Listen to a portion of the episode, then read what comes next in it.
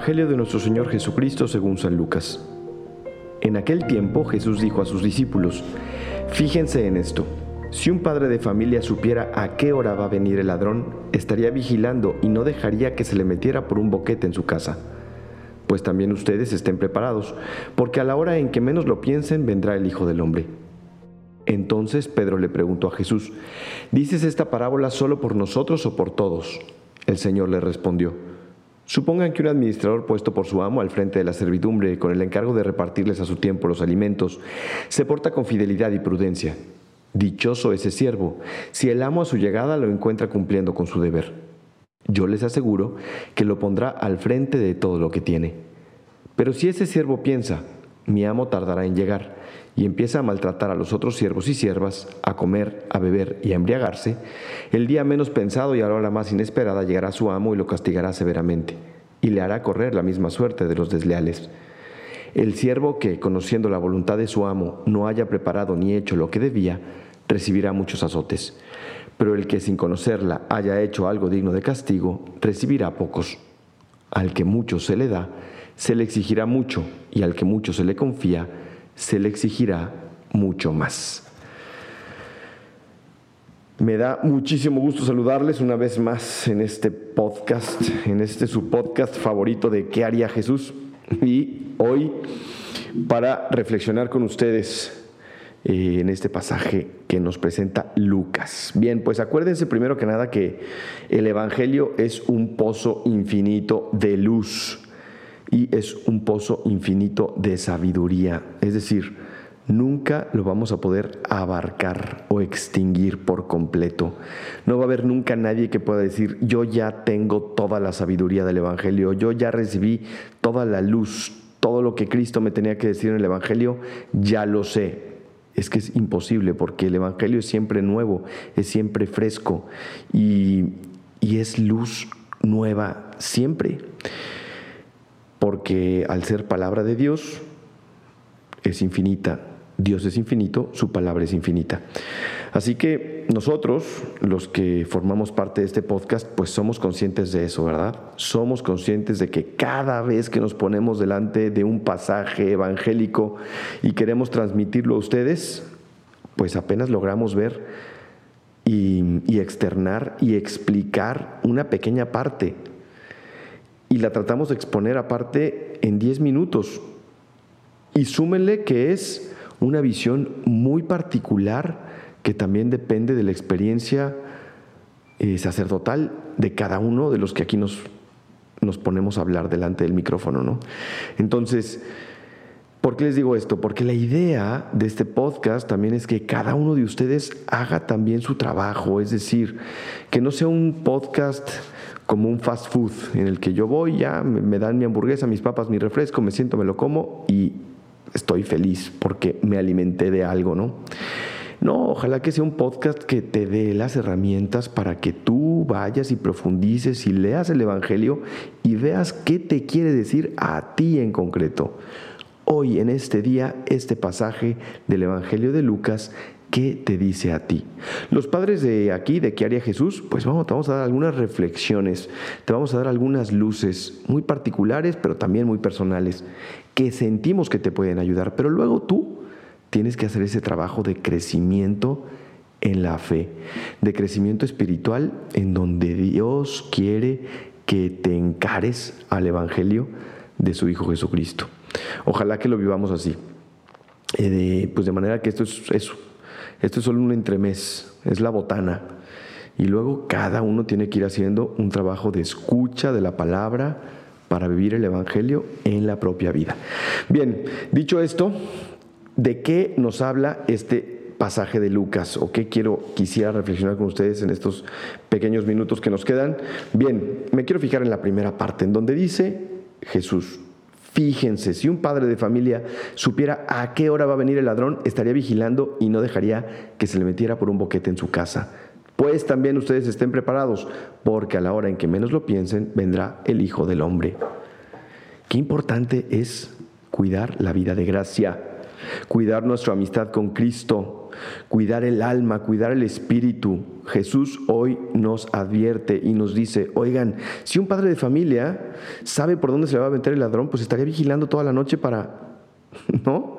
Para sacarlo a patadas o para darle un plomazo. Es la verdad. ¿Por qué? Porque quieres defender lo tuyo, porque quieres defender a tu familia, porque no quieres que le hagan daño. Entonces, si ya sabes cuándo venir el ladrón, estarías preparado para rechazarlo, para que no haga daño a los tuyos y a los de tu casa. Bien, pues lo mismo tenemos que hacer con la vida de gracia.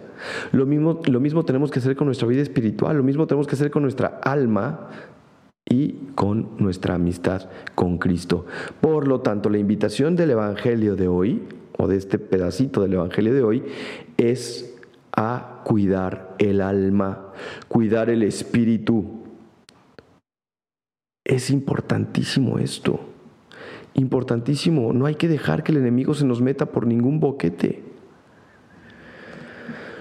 ¿Cómo podemos cuidarla? ¿Cómo podemos cuidar eh, nuestra alma? ¿Cómo podemos cuidar nuestra vida de gracia, nuestra amistad con Cristo en estos tiempos pues tan, tan difíciles, tan violentos y en donde eh, parece que nos hemos eh, permitido meter a través de nuestros ojos y de nuestros sentidos cualquier tipo de información y cualquier tipo de basura. Y pues la verdad hay que reconocerlo, Parece que hoy es más difícil cuidar el espíritu, cuidar nuestra amistad con Cristo. ¿Cómo podemos cuidar esa amistad con Cristo? Primero, frecuencia de los sacramentos. Frecuencia de los sacramentos. Los sacramentos son nuestro alimento. Los sacramentos Jesús los instituyó y los dejó ahí precisamente porque sabía que nosotros necesitábamos alimentarnos de Él. Recurre a la Eucaristía, recurre a la confesión para que el Señor te siga alimentando, te siga fortaleciendo. Si tú dejas un día sin comer, bueno, pues a lo mejor los que hacen fasting la sufren un poquito. Dos, pues la sufres más. Tres, pues te vas a enfermar. Cuatro, pues muy probablemente vas a parar en el hospital, ¿no? No podemos quedarnos muchos días sin comer porque nos vamos a desnutrir y nos vamos a morir. Lo mismo pasa con la vida de gracia. Hay que estarnos alimentando constantemente para estar fuertes, para estar fuertes en el alma. Luego, ¿qué más podemos hacer para cuidar la vida de gracia? Para cuidar la vida del Espíritu, para cuidar nuestra amistad con Cristo. Ejercicio, el ejercicio de la fe, el ejercicio de la vida espiritual, no estancarse, no estancarse. Y es por eso que, que di esta introducción decir, bueno, es que yo escucho qué haría Jesús o escucho la meditación del día que la hacen también unos chavos del Reino Christi espectacular y ya, y con eso me conformo, pues, pues no, es como si vas al gimnasio y nada más agarras la pesa de dos kilos y estás ahí dos minutos, haces tres ejercicios y te vas a tu casa. Pues no te va a servir de nada. Tienes que buscar ejercitarte en la fe, profundizar, leer, contraponerte con el, con el Evangelio diario, ir a misa, eh, rezar el rosario, hacer oración, eh, en fin, buscar profundizar en tu fe, como Dios te lo pida. Cada uno tiene una manera muy particular de relacionarse con Dios. Busque crecer en su vida espiritual, pero ejercitando esa espiritualidad, ejercitando esa vida divina en ti. ¿Qué es lo que te pide Dios para que seas más de Él? ¿Qué es lo que te pido, qué es lo que te pide Jesús para que esa vida de él en ti crezca y te haga más pleno, más plena, te dé más felicidad? Entonces, primero, comer, frecuencia de los sacramentos. Segundo, ejercitarnos, ejercitarnos en la fe, ejercitarnos en la espiritualidad, ejercitarnos en nuestra amistad con Jesús. ¿Qué más podemos hacer?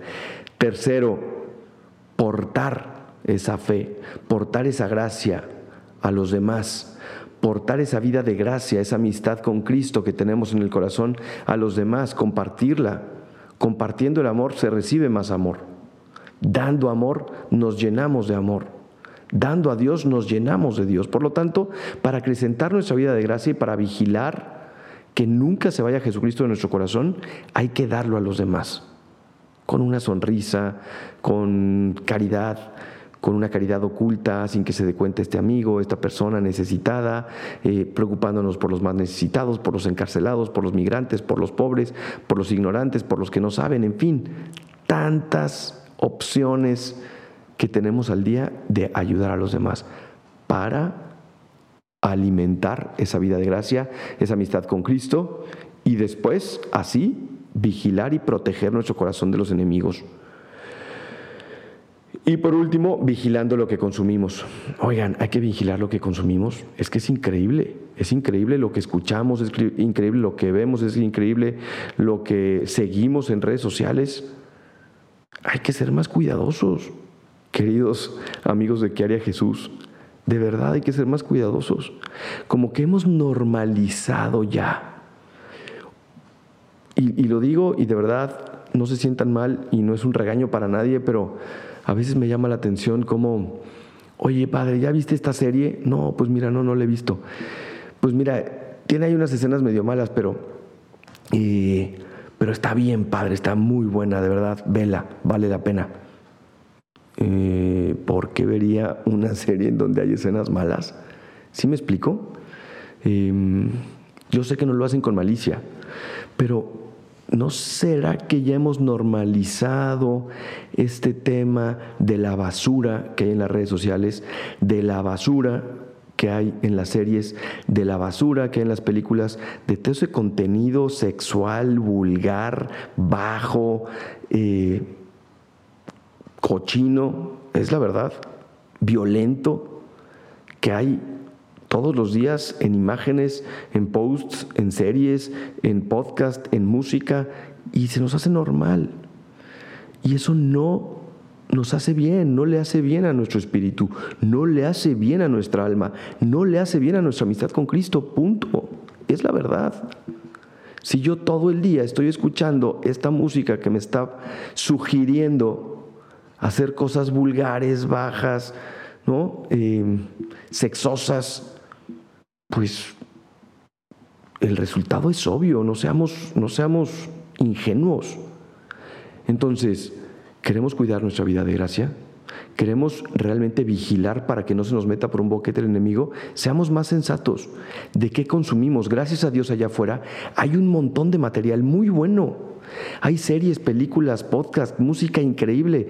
Hoy más que nunca estamos a un clic de tener las mejores herramientas y los mejores contenidos. ¿Por qué no ser más selectivos? ¿Por qué no ser más cuidadosos? Y aprovechar todo eso bueno que hay para crecer, para fortalecernos, para vivir nuestra vida de gracia al máximo y no dejar que todo el contenido negativo que nos hace daño, porque nos hace daño, se meta a nuestra casa, a nuestro corazón, a nuestra alma que es la casa en donde habita Jesús. Perdón, ya me extendí ahora sí 13 minutos, me van a regañar, pero es que este tema último me encendió. Bien, que Dios les bendiga mucho. Recuerden que este podcast es un esfuerzo de un grupo de sacerdotes amigos que queremos llevar el Evangelio a tus oídos, a tu corazón. Si te sirve, compártelo eh, con quien quieras. Yo soy el Padre Gabriel María Abascal. Me pueden seguir en mis redes sociales como Padre Abascal en Instagram y como Pega Abascal en Twitter. Que Dios les bendiga y hasta la próxima.